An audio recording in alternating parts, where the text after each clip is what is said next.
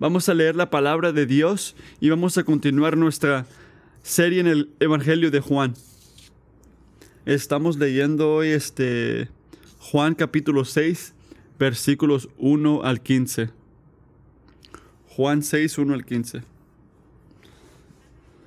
Después de esto, Jesús se fue al otro lado del mar de Galilea, el de Tibería, y una gran multitud lo seguía, pues veían las señales que realizaban los en, en los enfermos.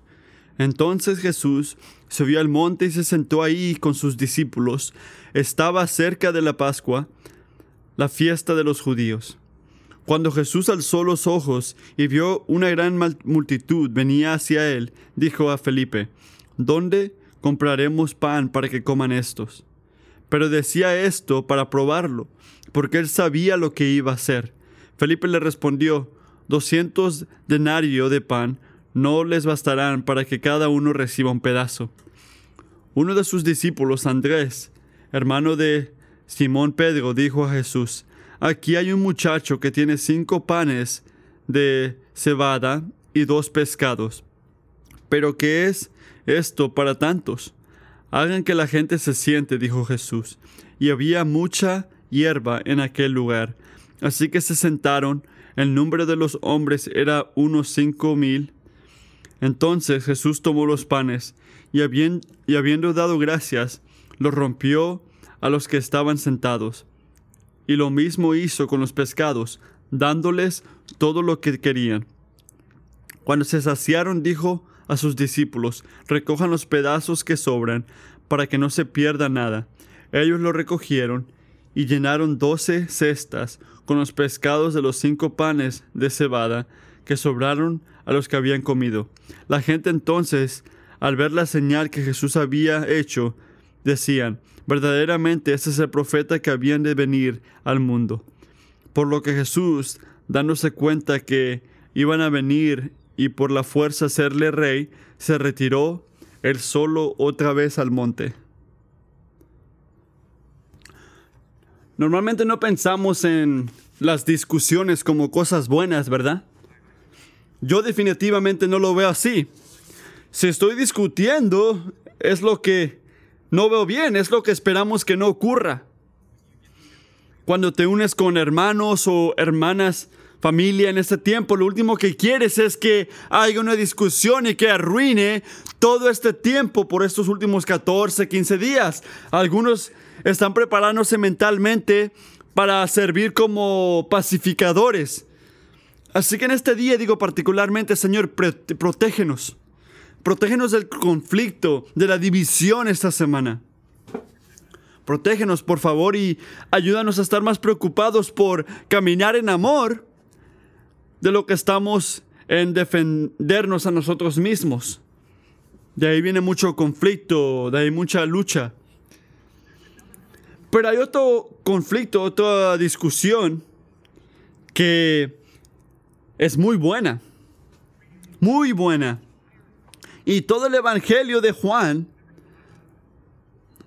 de repente no has pensado en esto, es una, es una discusión, están este, hablando, eh, es toda una discusión y el autor, el apóstol Juan, está diciendo algo, está presentando un catálogo de evidencia, evidencia que, que es verdad, que puede presentar en una corte para hacer un caso. Algunos padres, tus hijos siempre te quieren convencer de hacer o darles algo. Bueno, Juan aquí está intentando convencerte de algo. ¿De qué te quiere convencer?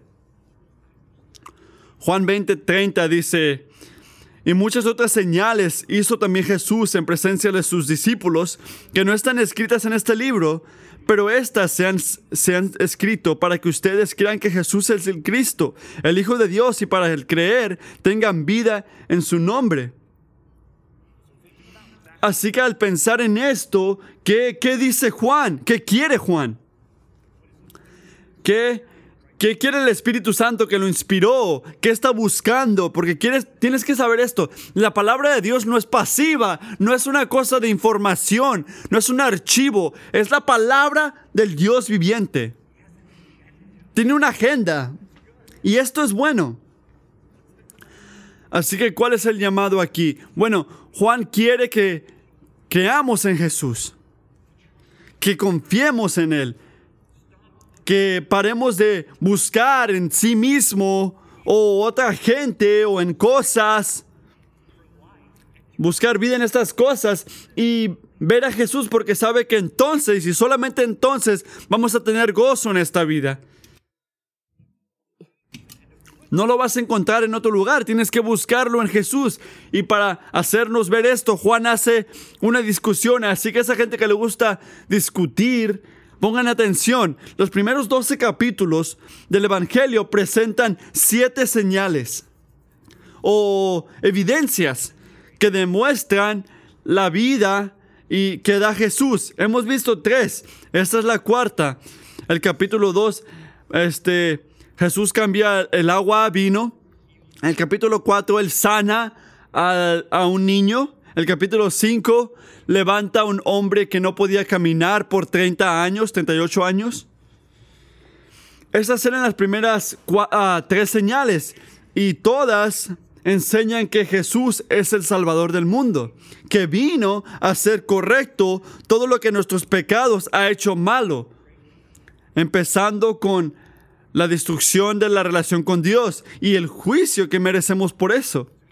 Así que cada de estas señales, cada una, si estás enfocándote o si estás manejando en tu, en tu vecindad, estás viendo luces por todos lados, por todos lados, hay señales por todos lados.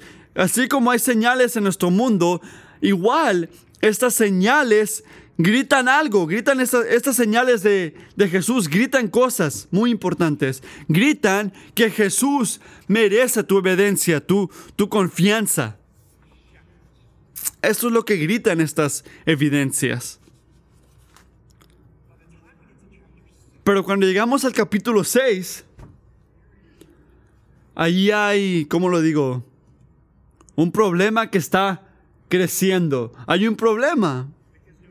Porque no importa cuántas señales hace Jesús, no importa cuántos testigos hay, la gente sigue malentendiéndolo o no quieren creer en Él. O no lo entienden o no quieren creer. Y aquí en el capítulo 6 tienes una gran multitud siguiendo a Jesús pero no es porque ellos creen que es Jesús, que es el Hijo de Dios. ¿Por qué lo siguen? Porque en sus ojos Jesús es un, es un espectáculo, es un show. Les encanta ver todas las señales que está haciendo. No es algo genuino, no es fe genuina. Es fe en señales. ¿Y qué es esto? Es una fe falsa. Que no corre más profunda que las bendiciones materiales que nos ha dado Jesús estos últimos días. Mira el versículo 2. Y una gran multitud los seguía, pues veían las señales que realizaba en los enfermos. No es fe genuina, es una fe en señales. Así que tienes esta fe en señales y tienes la, gente que no cree completamente. Y esto sigue creciendo por los siguientes seis capítulos. Recuerda que es una historia hasta, hasta que, que llegas al capítulo 12 y ves que la gente va completamente contra Jesús. En su gente y los, en los líderes. Y todavía esto es lo que tenemos que ver esta mañana. El Salvador, en medio de todo esto, aunque ve que la, dirección va por ahí, Él continúa enseñando su gran poder. Confrontándonos, confrontándote a ti, con señal tras señal, con razón tras razón, para confiar y obedecerlo. Él no se burla. No se retira, no se va con su gran gracia, revela dos cosas. Enseña la profundidad de nuestra insuficiencia y la grandeza de su posición. Y lo sigue haciendo. ¿Pero por qué hace esto? Porque Jesús está intentando llamarte a algo, llamarte a dejar tu orgullo y humildemente confesar que no hay ninguna necesidad tan grande para que el Señor provea. Si tú quieres algo, ese es un pasaje muy familiar para la gente. El punto más importante es esto. Ninguna necesidad es demasiado grande para que el Señor provee. Y para convencernos de esto, Jesús hace dos cosas que van a ser nuestros dos puntos hoy. El punto número uno, hace esto primero. Jesús revela la profundidad de nuestra insuficiencia. Revela la profundidad de nuestra insuficiencia y de repente no es tan evidente. El versículo 4 dice esto. Estaba cerca la Pascua, la fiesta de los judíos. Esto es más que cualquier otro versículo. Oh, hey, sí, estás viendo el tiempo. Esto era por estos tiempos de Pascua. No, no es algo insignificante que dijeron esto. Es, es algo muy crítico. Ese versículo 4 es como... Es este... La manera que quieres, que tienes que ver el resto del capítulo. Para entender este capítulo tienes que entender lo que quiere decir con eso de Pascua, que la Pascua estaba en esos tiempos. Así que, ¿qué tiene que ver la Pascua? Es el, es el festival judío que, que habla de la liberación más grande en todo Israel, que es que el, el éxodo de Egipto. Si no sabes la historia, por 400 años, 400 años, gran tiempo, más tiempo que lleva nuestro país, pero por cuantos años la gente de Dios sufrió la esclavitud en Egipto. Hasta que una noche el Señor decidió intervenir. Y le dijo a toda la familia israelita que maten a una oveja y que usen esa sangre para ponérsela en su puerta. Así que cuando el ángel de la muerte pasaba por la tierra, él mataba a todos los primeros hijos de en Egipto, pero pasaba sobre cualquier casa cubierta en sangre. ¿Qué quiere decir eso? Jesús. Juan el Bautista dijo en el Evangelio de Juan que Él es la oveja de Dios que toma los, los pecados del mundo. Y esta noche el, el, rey en ese tiempo le dijo a los israelitas que se vayan, váyanse de aquí. Ni siquiera tenían tiempo para preparar su pan. No, tomaron sus posiciones y se fueron. Corrieron, salvados por el Señor. Así que esa Pascua, eso representa algo para los judíos. Esto representa que la fidelidad de Dios existe, que Él provee para su gente. No solo comida física, sino todo lo que necesitamos. Empezando con la salvación del pecado y el juicio que merecemos. Y esto es lo que tenemos que ver en el Juan 6, mientras empieza la historia. El mismo Dios que liberó a su gente de la esclavitud en Egipto, todas esas épocas atrás, es el mismo Dios que ahora está sentándose dándole de comer a esta gente, descansando con sus discípulos y hablándole a esta gente, el mismo Dios. Y todavía claramente puede ver las necesidades físicas de su gente y levanta sus ojos y ve una gran, una gran multitud. Dicen que eran cinco mil hombres. Normalmente, obviamente no nada más eran los hombres, pero así contaban antes, solamente los hombres. Mucha gente dice que eran entre 15 o 20 mil personas. Claramente estaban violando los protocolos del coronavirus. Porque era mucha gente. Mucha gente. Jesús sabía que estaban buscando a él por mucho tiempo, tiempo y que tenían hambre. Así que cuida nuestras, necesidades espirituales y físicas. Así que le habla Felipe aquí que era de una ciudad pegada a esta área, le dice, Felipe, ¿dónde vamos a comprar pan para que esta gente pueda comer?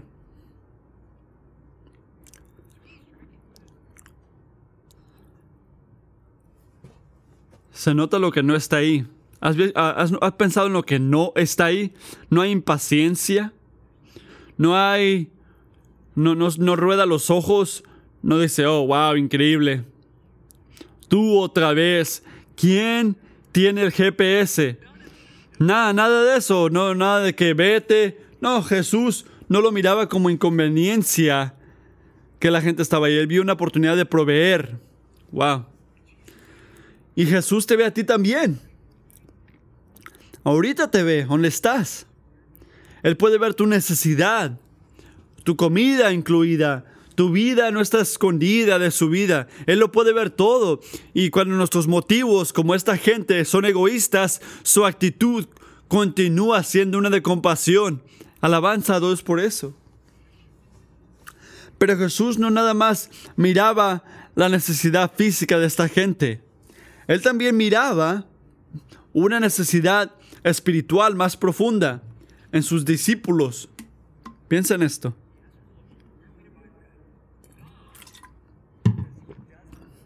Le preguntó a Felipe, ¿dónde vamos a comprar pan? No porque no sabe lo que va a hacer, sino que está probándolo. ¿Qué está probando? Mira el versículo 7. Felipe le respondió, y nos enseña qué quería decir Jesús. Dice, 200 denarios son como 8 meses, 8 meses de tu paga. Ese es mucho dinero. 200 denarios de pan no les bastaría para que, la, para que cada uno reciba un pedazo. Y tiene razón. Con tanto dinero, 15 mil a 20 mil personas, no, no es suficiente. Y Leo esto y me pregunto, si has sentido exactamente esto, igual que Felipe.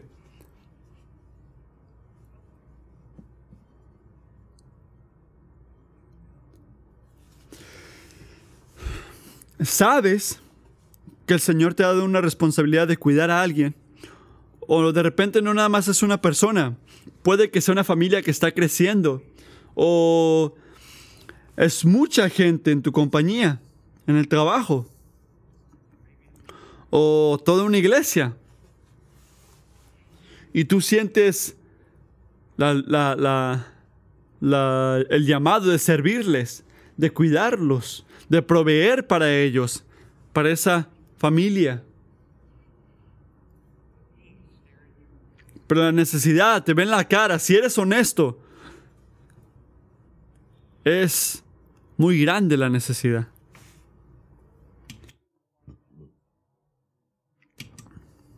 Y hay muchas noches, muchas mañanas, cuando tu corazón grita, esto es imposible, no es suficiente. No se puede. Esto es ridículo. ¿Quieres que yo, que yo ame a mi mujer como Cristo ama a la iglesia? Eso es chistoso. ¿Quieres que sea paciente con esa persona con la que trabajo? Que hace nada sino preguntar mi liderazgo y sobrepasar mi autoridad.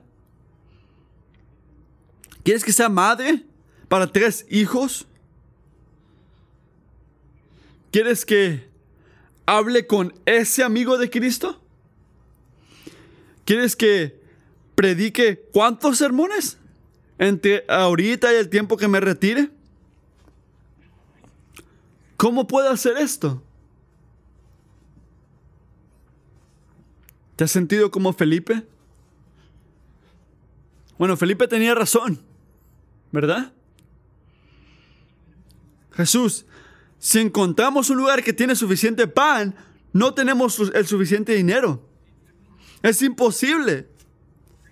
En serio. Él admite que, que no se puede, que no, él no puede, eh, que las maneras humanas de, de resolucionar el problema no se puede. Y su hermano estaba de acuerdo.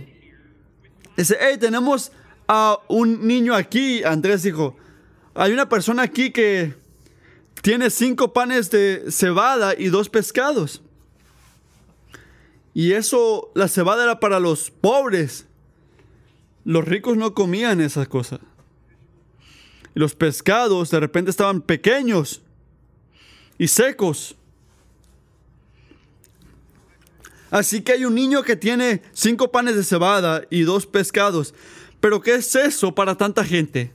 ¿Verdad? ¿Qué es eso para tanta gente en el tiempo ese? Así que, ¿qué, qué, qué ocurre? 15 a 20 mil personas necesitan comer. ¿Qué tenemos? Cena para uno.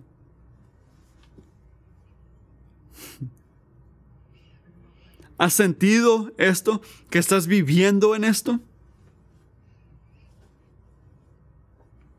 Por mucho tiempo. ¿Qué, qué asumes aquí? Hay que enfocarnos en esto. ¿Qué asumes? ¿Qué piensas cuando el Señor te hace ver una necesidad en tu círculo de responsabilidades?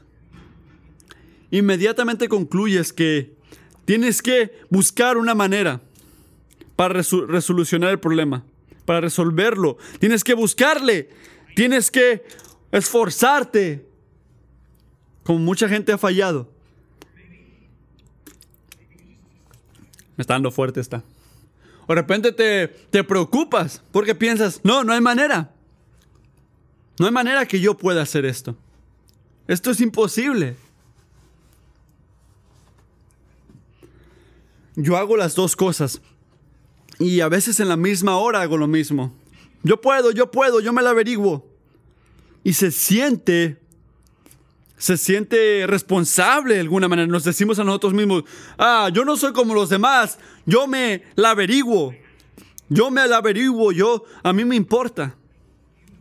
Yo me siento responsable, yo siento el peso.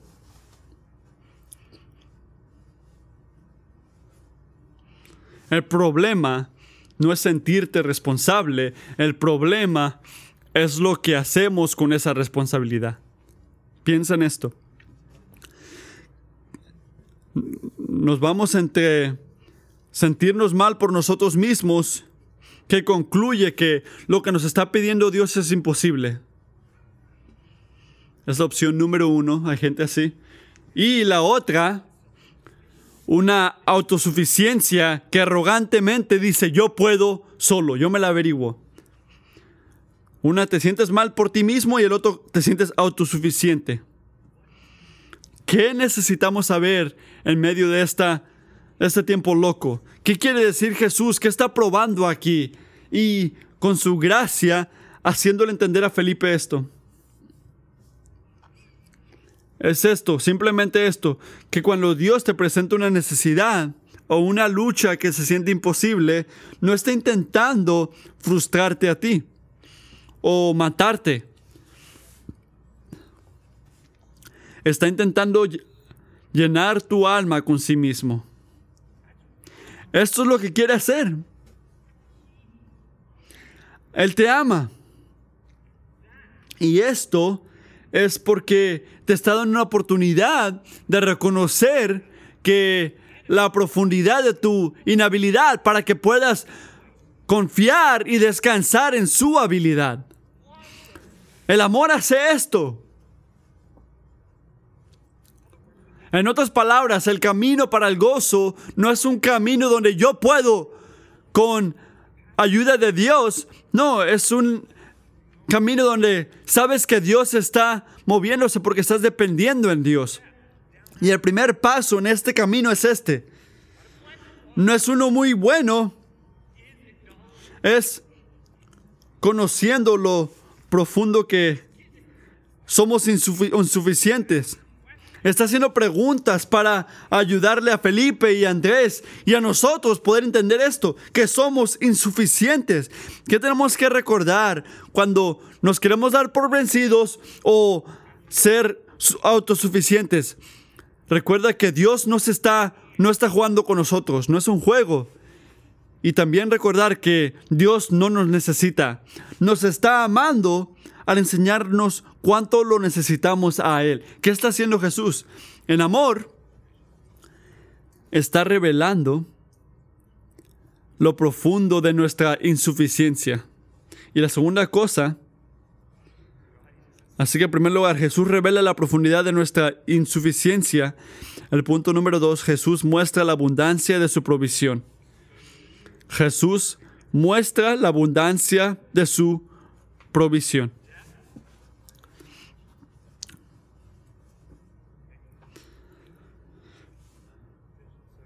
Así que reconoce esto, lo que tenían que enseñar Andrés y Felipe no nada más era algo muy leve.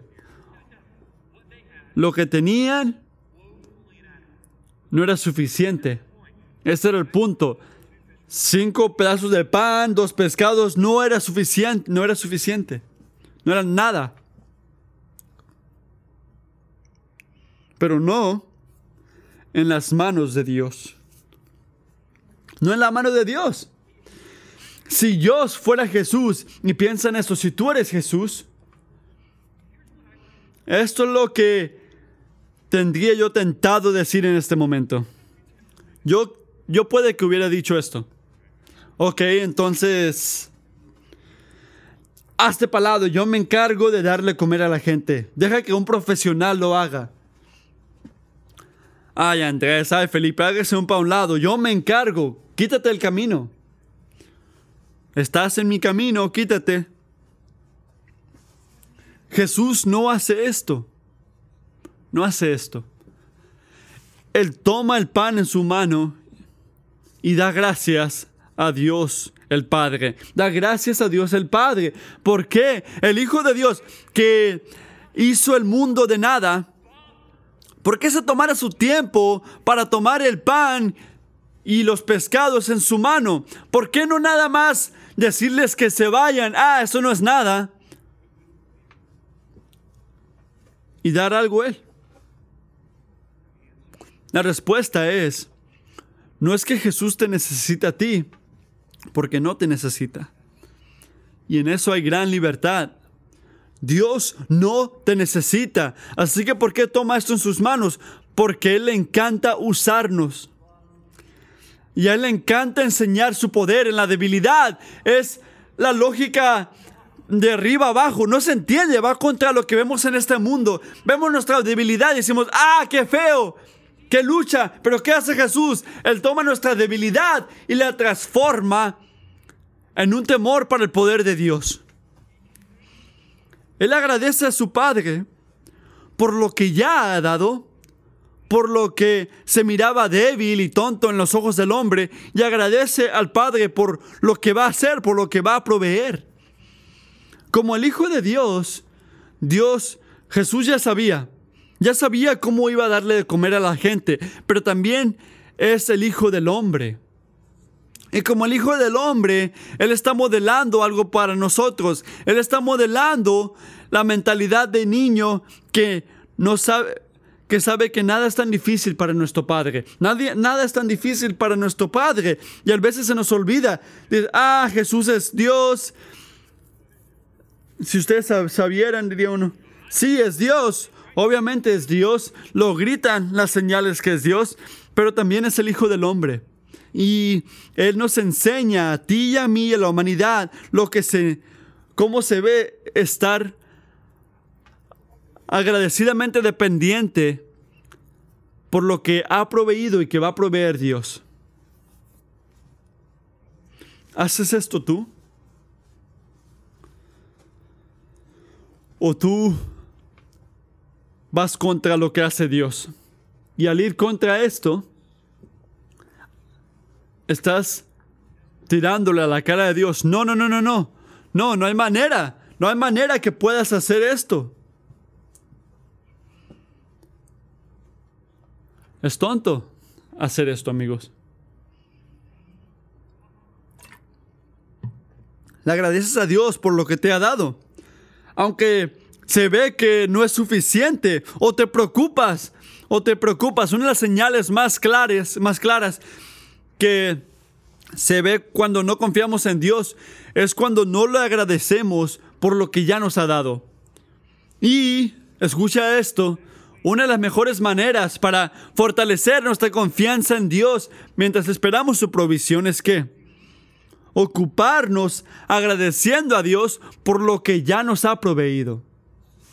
Es tan importante agradecerle porque tenemos el mismo Padre que tiene Jesús. Si estás en Cristo, un buen, buen Padre, tienes que ha prometido proveer todo lo que necesitas encaminar para su gloria. Así que al agradecerlo a Él, a nuestro Padre, Él empieza a darle de comer a toda la gente, al hombre, mujer, niño, y sigue dándoles hasta el versículo número 11, donde dice que, habiendo dándoles, versículo 12, perdón, cuando se saciaron, Nota, se saciaron. Juan se repite aquí. ¿Cuál es el punto? Que todos, todos comieron y se llenaron como tipo Pascua.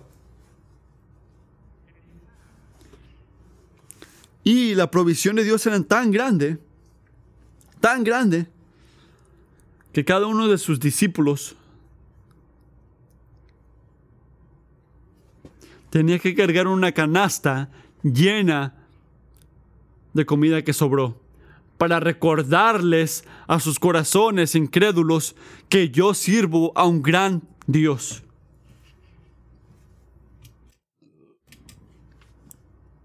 Una canasta llena para cada discípulo.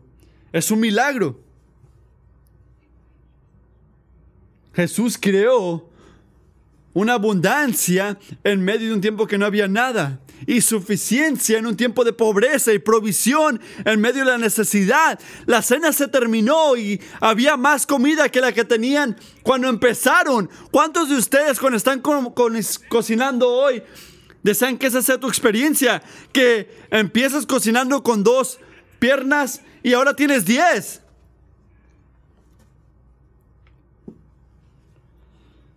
Esto no es, un accidente, no es un detalle chistoso, no es el punto de la historia que es que Jesús no es un Dios, no es una persona que, que es tacaño. No, es generoso, es un rey generoso y ninguna necesidad es tan grande para él, ese es el punto. Pero tienes que saber esto. Que este pan físico que dio Jesús llenó sus estómagos, pero simboliza algo. Algo que va a ocurrir más en algunas semanas cuando nos enfoquemos a la segunda parte del capítulo 6, que Jesús es el verdadero pan de vida. No en cuenta de las bendiciones físicas que da, pero en cuenta de quién es Él. Así que podemos confiar que Él va a proveer por nuestras necesidades físicas, pero solamente hay una provisión, solamente hay un regalo que en verdad puede satisfacer tu alma y eso es sí mismo. Jesús mismo, porque al conocerlo a Él, al creer en Él, al obedecerlo a Él, es experimentar una satisfacción, una llenura de gozo que ni siquiera la muerte te puede quitar. Y esto significa que la medida de la provisión de Dios en tu vida no es tu esposa o esposo, tus niños o tus amigos o tu grado de universidad o tu cheque, aunque son buenas estas cosas, ni siquiera es un regalo que estamos esperando recibir. Aunque puede que estás esperando aceptarlo en fe, es un regalo que Dios ya nos, ya nos ha dado. ¿Y eso es qué? Esto es el propósito de Navidad, de su Hijo que nos dio. En que Dios el Padre está revelado perfectamente y nos enseña la satisfacción de nuestras almas. Este regalo no estás esperando recibir. Es el regalo de Jesús. Y este Jesús puede darnos todo lo que necesitamos y dar a toda la gente que tú te sientes responsable de cuidar lo que necesitan ellos también. Lo hace los dos. Y todos los padres y líderes y discípulos y cristianos viejos y, y jóvenes aquí dicen amén. necesitamos enfocarnos en esto, amigos, que cuando somos débiles, Jesús es fuerte. Cuando somos pobres, Jesús es rico. Cuando somos ignorantes, Jesús es sabio. Cuando no tenemos lo que se necesita, Dios lo tiene. Cuando no podemos, Él siempre lo puede. Es suficiente. Como le gusta decir a mi hijo Tyler, lo que es imposible con hombre es que lo que es imposible con hombre es posible con Dios. Lo decimos mucho eso en nuestra casa, por mucha razón. Porque ninguna necesidad es tan grande para que el Señor provea. Y no es una escritura cualquiera. No, y esto grita, grita durante toda la historia de redención. ¿Qué le dice el Señor a Pablo en 2 Corintios? Dice, te basta mi gracia, pues mi poder se perfecciona en la debilidad. No nada más se demuestra de repente, no, es perfeccionada en la debilidad. Funciona mejor, no cuando eres fuerte, pero cuando eres débil. Así que, ah, porque el Señor le ha dicho esto al Pablo, ¿qué le puede decir Pablo a la gente, a los corintios? Que Dios puede hacer que toda gracia abunde para ustedes, a fin de que teniendo siempre todo lo suficiente, en todas las cosas abunden para toda buena obra. Eso es lo que recibes cuando pones a dos cosas en la economía de Dios, la insuficiente, insuficiencia del humano y la, y la providencia de Dios. La habilidad divina de Dios te da qué? ¿Qué resultado tienes cuando eres insuficiente tú y Dios puede. El poder de Dios, que siempre provee. Y puede que pienses que, piensa en esto mientras nos preparamos para concluir, puede que pienses que la gente, la que dio de comer Jesús ese día, respondería con confianza, con fe, con obediencia diciendo, wow, claramente eres el Hijo de Dios.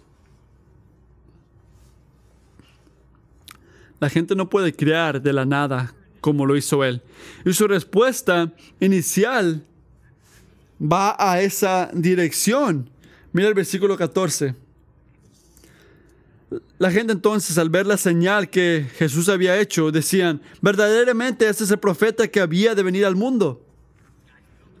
Este hombre es el profeta que estamos esperando. Bueno, tienen dos cosas correctas. Al primer lugar, reconocieron que el milagro era algo increíble, era una señal.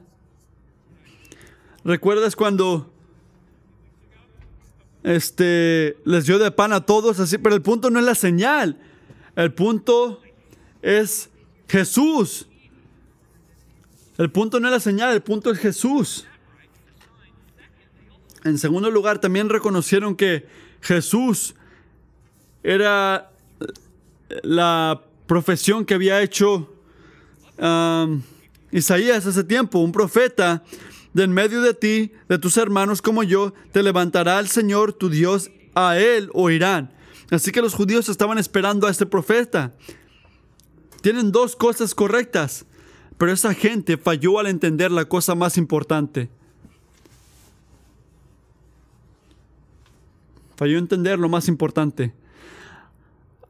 Tenían que someterse a Jesús, pero intentaron usar a Jesús para cumplir sus prioridades y sus propósitos. En el versículo 15 Jesús nota esto, dándose cuenta de que iban a venir y por la fuerza hacerle rey, Eso no me sorprende. En un nivel no me sorprende. Moisés nos sacó de la esclavitud de los judíos, e-, egiptos, perdón. Obviamente, al venir Jesús, nos va a librar de los romanos, ¿verdad? Antes, después, hay un punto aquí, ¿verdad? hay que hacer a Jesús rey y empezar la fiesta. ¿Y si tenían 15, 20 mil personas? Es una gran, gran fuerza, una gran multitud.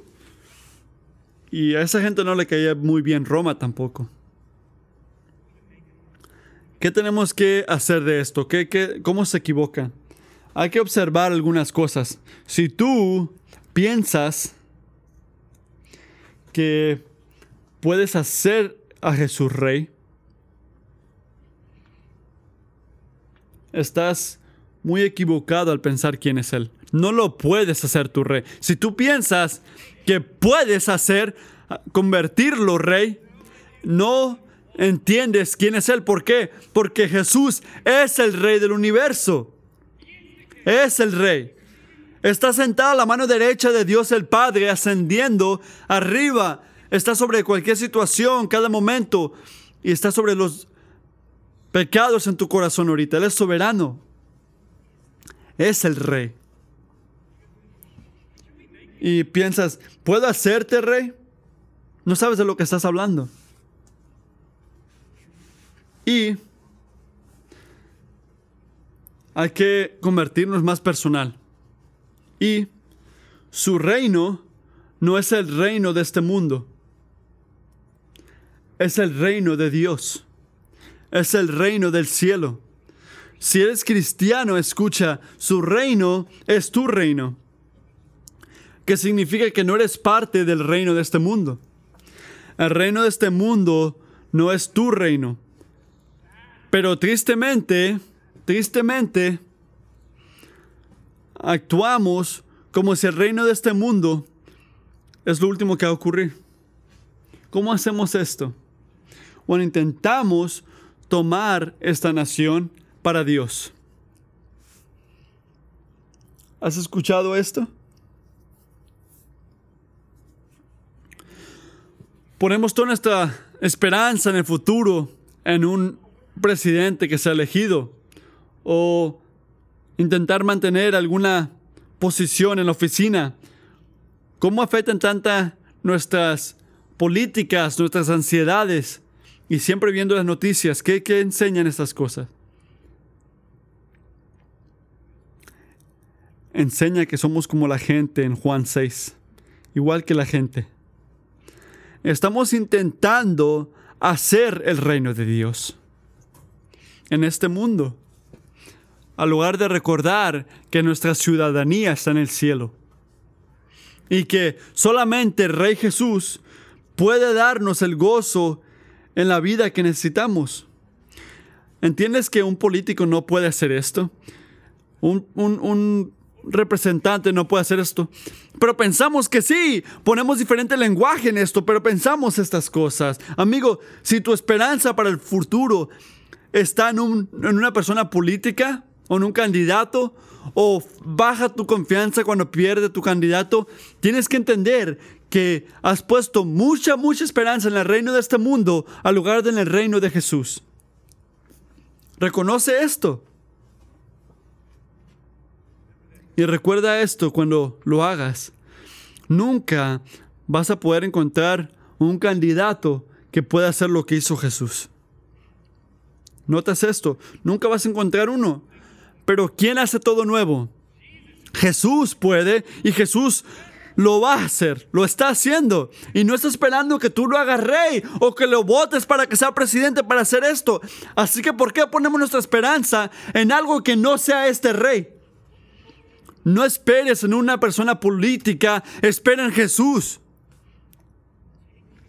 Y ten cuidado, ten mucho cuidado de que dejes que Jesús define lo que necesites al lugar de intentar manipularlo para que te dé lo que tú piensas que necesites.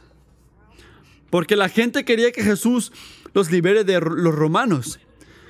¿Cuál, era, cuál es la necesidad más grande? Yo lo sé y 15 mil personas más lo saben. Tenemos que deshacernos de los romanos. Y mucha gente dijo amén. Y todo el tiempo Jesús sabía que si hacía esto, no podía satisfacer la necesidad más grande, o la tuya o la mía. La necesidad más grande es que nos libere del pecado y de la muerte. Tu necesidad más grande es esta, la necesidad más grande de cualquier persona. Es la necesidad de cualquier persona en tu familia. Es tu necesidad más grande. Así que muchas veces no somos diferentes que esta gente. Puede que intentamos usar a Jesús al lugar de someternos a Él. No hagas esto, no lo uses, no vengas a Jesús con una demanda de que haz mi vida más fácil. Haz mi vida cómoda. Dame esta relación. Ya oré lo suficiente. Dame mi religión. Dame esa posición. Ya, trabajé lo suficiente. Dámela. No, no digas, voy a someterme a ti si me das lo que yo quiero. Amigos, la razón por la cual esto es malo, no nada más porque Él es creador y nosotros somos las criaturas, es porque no sabemos lo que, lo que necesitamos. No sabemos. El rey, el Dios que te hizo, sabe. Sabe perfectamente lo que necesitas. Necesitas liberación de la esclavitud al pecado y la muerte que merecen nuestros pecados. Necesitamos el favor de Dios, el gozo de la vida eterna, la esperanza del cielo y la promesa de que siempre vamos a estar con el Señor. Esto es lo que necesitamos y esto es lo que nos está dando Jesús. Y esto es exactamente lo que puedes sentir ahorita a través de fe en Él. Y quiero que haya mucha, mucho agradecimiento en esta iglesia para Jesús, de que Jesús no toma sus, sus llamados de nosotros. Si intentas ser suficiente, no vas a poder. Pero si te enfocas en su suficiencia, Él te va a enseñar cosas grandes. Así que para de intentarle decir qué debe de hacer. Reconoce que eres insuficiente confía en su provisión y llora a Él como tu rey. Vamos a orar.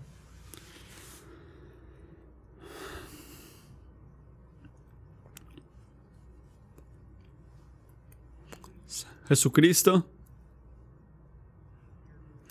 estamos tan agradecidos que nos amas lo suficiente para hacer cosas que no nos gustan no queremos, no nos gusta ver nuestra debilidad, sentir insuficiencia. No nos gusta decir con Andrés, ¿qué son, qué son, qué es esto para tanta gente? Pero Padre, yo te agradezco, nosotros te agradecemos como tu gente que tú nos amas lo suficiente para darnos y lo que no queremos y que no queremos que nos des. Porque Jesús, esto es lo que necesitamos. Te pido que nos hagas gente humilde, que nos limpies del orgullo, nuestra autosuficiencia o donde nos sentimos insuficiente. Padre, te pido que fortalezcas nuestra fe en ti como el Rey que provee, como el Dios que provee. Y te pido, oramos que tu nombre, que nos ayudes a parar de intentar usarte para recibir lo que queremos y en respuesta para tu suficiencia, humildemente someternos, no porque tú eres un proveedor, sino porque tú eres el rey sabio, que sabe lo que es bueno para nosotros y sabes qué darnos, cuándo dárnoslo y cómo dárnoslos y por la razón correcta. Confiamos en ti y oramos mientras pedimos, cantamos esta canción. En nombre de Cristo Jesús, amén.